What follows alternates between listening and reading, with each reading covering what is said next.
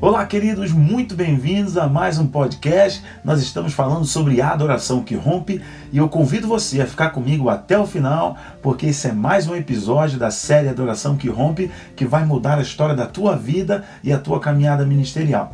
Bom, hoje nós vamos falar sobre adoração, nós vamos falar sobre definição, Uh, vamos bater um papo sobre a definição de adoração, vamos fundamentar a coisa aqui. A primeira vez que a palavra adoração aparece na Bíblia é em Gênesis capítulo 22, versículo 5.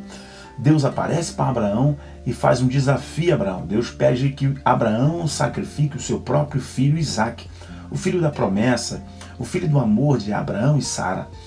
Deus faz esse desafio, esse pedido, e é uma história muito bonita, uma história muito poderosa, muito difícil, muito dura, um pedido muito duro. Mas eu quero que você primeiro analise que esse é o primeiro momento que a palavra adoração aparece na Bíblia. Abraão diz assim para os seus escravos: Fiquem aqui no pé do monte, eu e o menino subiremos e após adorarmos, retornaremos.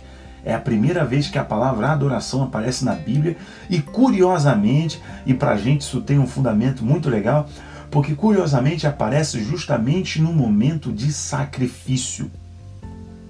Então a primeira vez que a palavra adoração aparece na Bíblia, Gênesis capítulo 22, versículo 5, está falando de sacrifício. O que, que está acontecendo ali? Essa passagem está falando sobre prioridade, sobre gratidão, Existem algumas coisas que estão acontecendo ali: prioridade, gratidão e sacrifício. É o tripé desse, desse momento que aparece a palavra adoração. Não é à toa que Deus pede que Abraão faça um sacrifício. Não é à toa que Deus está sinalizando, chacoalhando Abraão, que há um tempo Deus não era mais a prioridade dele. Que há um tempo Abraão tinha, estava perdendo o coração grato, o espírito grato.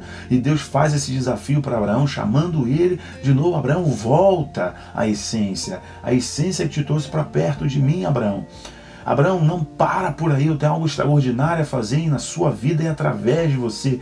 Só que você está tão focado na promessa, você está tão focado no seu filho, que você está esquecendo qual é, a tua prioridade. Se a tua prioridade sou eu, Abraão.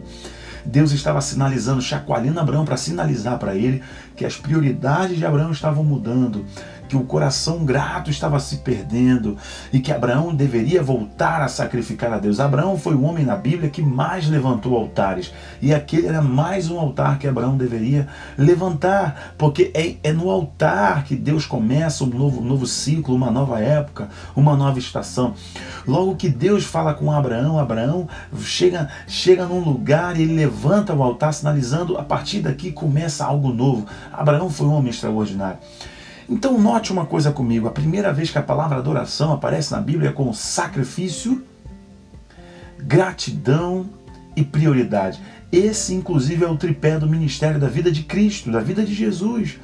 Gratidão, prioridade e sacrifício, o que revolucionou a história da humanidade. Entenda, o céu não precisa da sua música, Deus não precisa da minha música.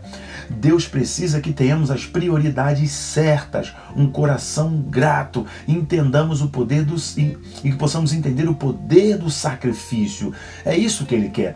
E é isso que está em questão aqui. Para a gente poder avançar, para a gente continuar, eu quero que isso fique claro na sua cabeça. Que se você não for uma pessoa com as prioridades certas, com os compromissos certos, que altar é compromisso, altar é sacrifício, altar é prioridade, Altar é um coração grato, um espírito ensinável.